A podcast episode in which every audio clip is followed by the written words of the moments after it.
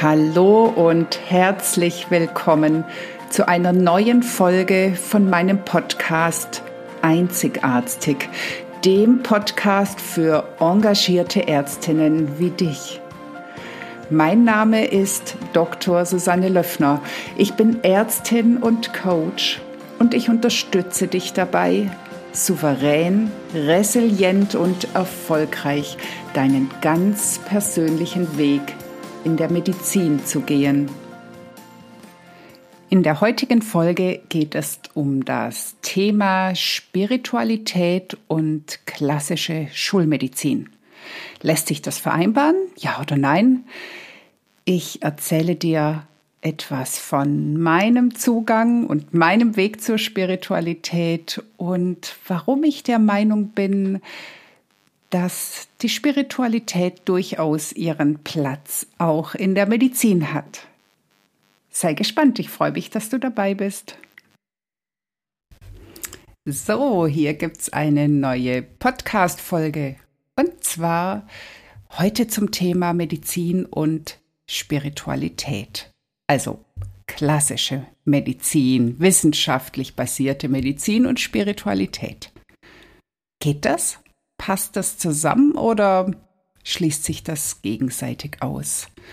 Darüber habe ich mir Gedanken gemacht und die möchte ich heute mit dir teilen.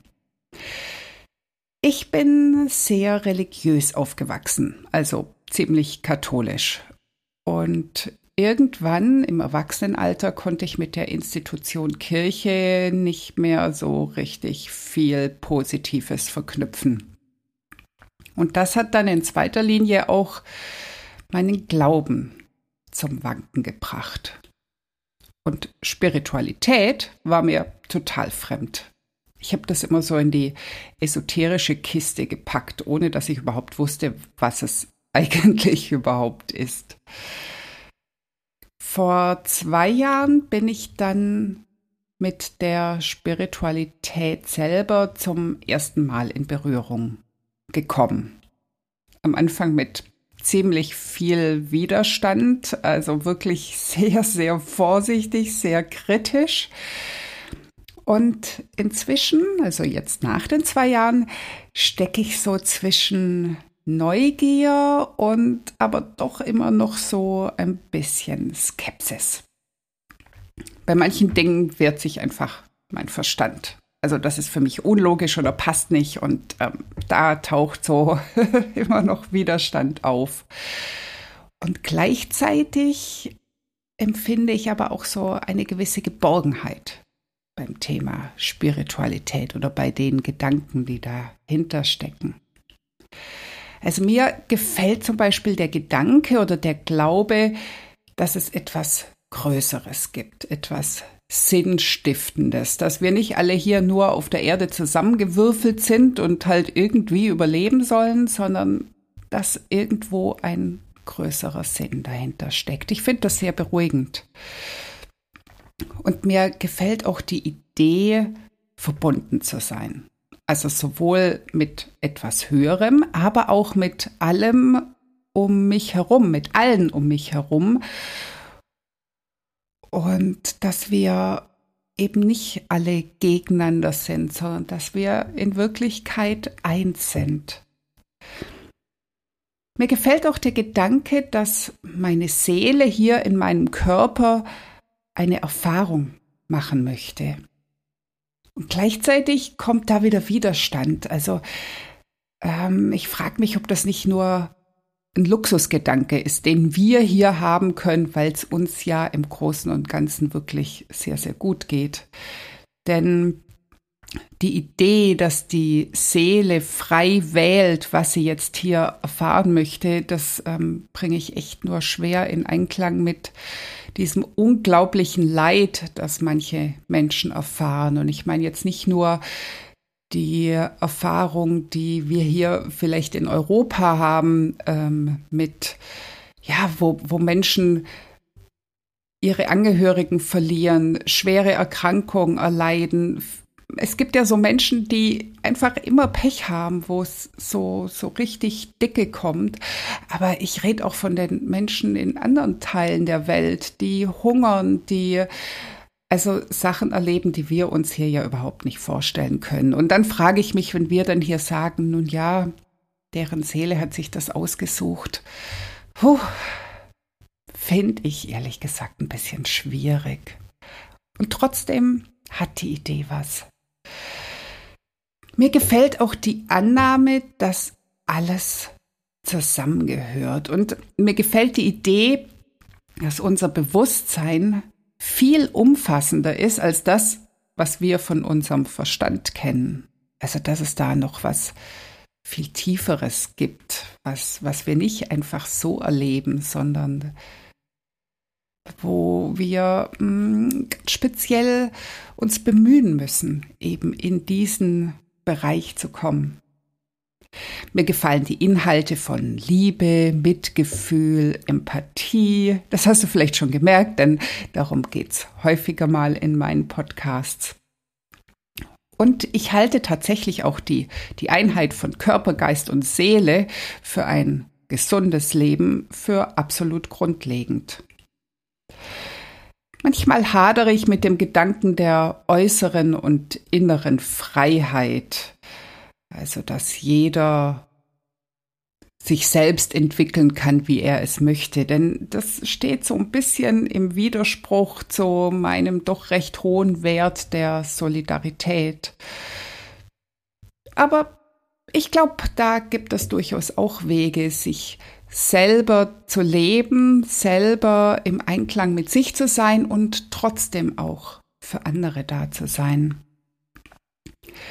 Spiritualität wird unterschiedlich definiert. Also für mich bedeutet es, mein wahres Selbst zu finden. Also mein wahres Ich, wer bin ich eigentlich wirklich und was will ich wirklich? Wofür stehe ich? Ähm, was ist mein Ziel?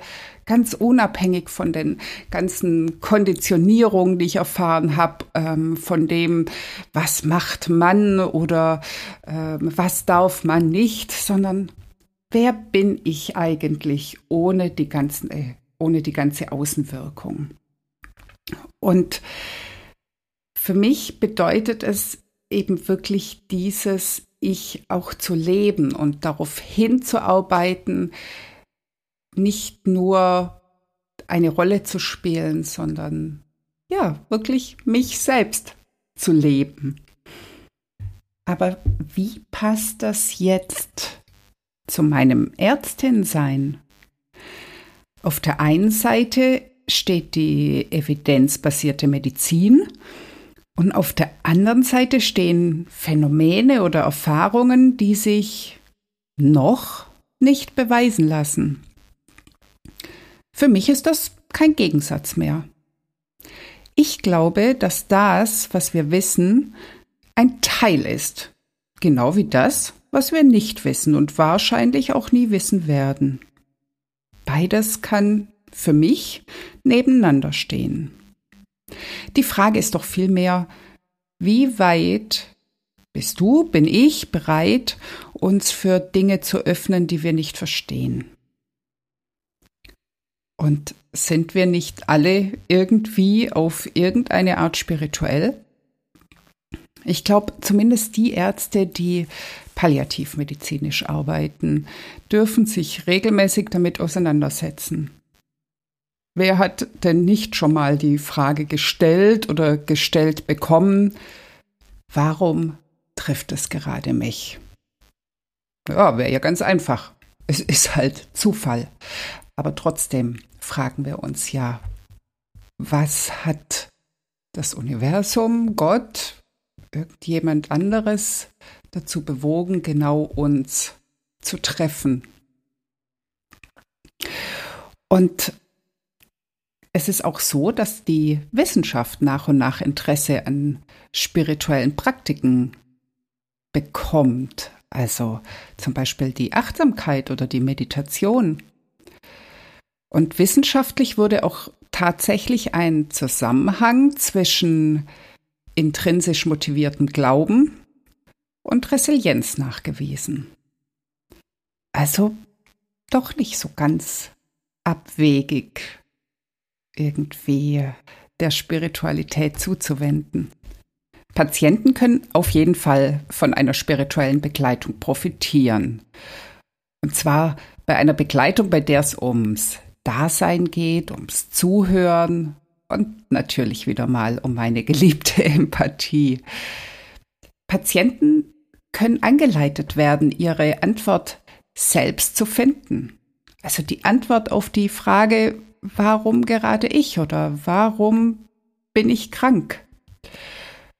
Nur leider steht das im Widerspruch zu unserem Personalmangel in der Klinik und der fehlenden Zeit, sich wirklich hinzusetzen, zuzuhören, da zu sein. Das spielt dem leider sehr, sehr entgegen. Es ist wissenschaftlich nachgewiesen, dass Patienten, für die die Spiritualität in ihrem Leben eine große Rolle spielt, seelisch gesünder sind. Und das wiederum wirkt sich natürlich positiv auf die Heilung aus. Und trotzdem ist es so, dass spirituelle Themen in unserer Gesellschaft noch eher geheim gehalten werden oder als Tabu angesehen werden. Viele reden nicht drüber. Und das hat dann wiederum zur Folge, dass über spirituelle Ressourcen erst dann gesprochen wird, wenn der Arzt oder die Ärztin damit beginnt. Also der Patient sagt es nicht von sich aus, dass er spirituell ist, sondern du als Ärztin musst das ansprechen und ihm damit die Chance geben, auch zu erkennen, dass es für ihn von Nutzen ist und dass er sich dafür nicht schämen muss oder verstecken muss. Und dann ist es doch wichtig, dass wir Ärzte ein Grundverständnis für Spiritualität haben und die Frage danach in unsere Anamnese oder unsere Gespräche aufnehmen. Und auch für das Krankenhauspersonal selbst ist Spiritualität von Bedeutung, denn auch hier tauchen ja oft Sinnfragen auf. Warum opfere ich mich hier eigentlich auf und woraus schöpfe ich meine Kraft? Welche Werte sind mir für mein Leben und für meinen Beruf wichtig? Und was mache ich, wenn meine Arbeitsbedingungen mit meinen Werten in Konflikt geraten? Das kann schon recht schnell passieren. Und diese Fragen sind nicht nur legitim, sondern sie sind tatsächlich auch wichtig für die eigene Gesundheit und sollten deshalb nicht belächelt werden, nicht verbannt werden und vor allem schon gar nicht irgendwie unterdrückt oder verboten werden. Ich glaube, wir Ärzte dürfen uns als erstes selbst damit auseinandersetzen und dann aber auch die Spiritualität mit unseren Patienten thematisieren. Und selbst wenn du selbst keinen Zugang dazu findest, das ist ja auch legitim. Und trotzdem halte ich es in diesem Fall für wichtig, es dem Patienten zu lassen. Also nicht unsere Skepsis dem Patienten überzustülpen. Denn sollten wir zum Beispiel damit konfrontiert werden, dass irgendjemand mit Heilenergie arbeiten möchte oder Heilsteine verwendet, Zeit für ein Gebet oder sonstiges nutzen möchte, dann tut's unserer medizinischen Kompetenz doch absolut keinen Abbruch, wenn wir es unterstützen. Im Gegenteil, selbst wenn du es dir selbst als Placebo-Effekt oder irgendeine psychologische Wirkung erklärst, so what? Wer heilt, hat recht. Und was heilt, hat auch recht. Und wer weiß, wenn du dich selbst für Neues öffnest, vielleicht begegnen auch dir ganz neue Horizonte. Denn denk dran, Wer nur im abgeschlossenen schulmedizinischen Keller sitzt, der wird auch immer nur Betonwände sehen. Und mit dieser kleinen provokativen Botschaft möchte ich den heutigen Podcast beenden. Ich hoffe natürlich wieder, dass du was für dich mitgenommen hast, dass du vielleicht so ein kleines Aha-Erlebnis hattest. Möglicherweise habe ich auch irgendwas an dir angepiekst und auch das ist völlig okay. Schreib mir gerne deine Meinung dazu. Und ich freue mich, wenn du nächsten Donnerstag wieder dabei bist bei Einzigartig. Ich wünsche dir jetzt einen ganz wundervollen Tag. Tschüss. Das war die heutige Folge und ich freue mich, dass du bis zum Schluss dabei warst. Wenn es dir gefallen hat, dann hör doch nächste Woche wieder zu bei Einzigartig. Natürlich freue ich mich sehr über eine 5-Sterne-Bewertung und wenn du den Podcast teilst oder weiterempfiehlst. Lass uns gemeinsam eine neue Medizin mit glücklichen Ärztinnen und Patienten schaffen. Alles Liebe, deine Susanne.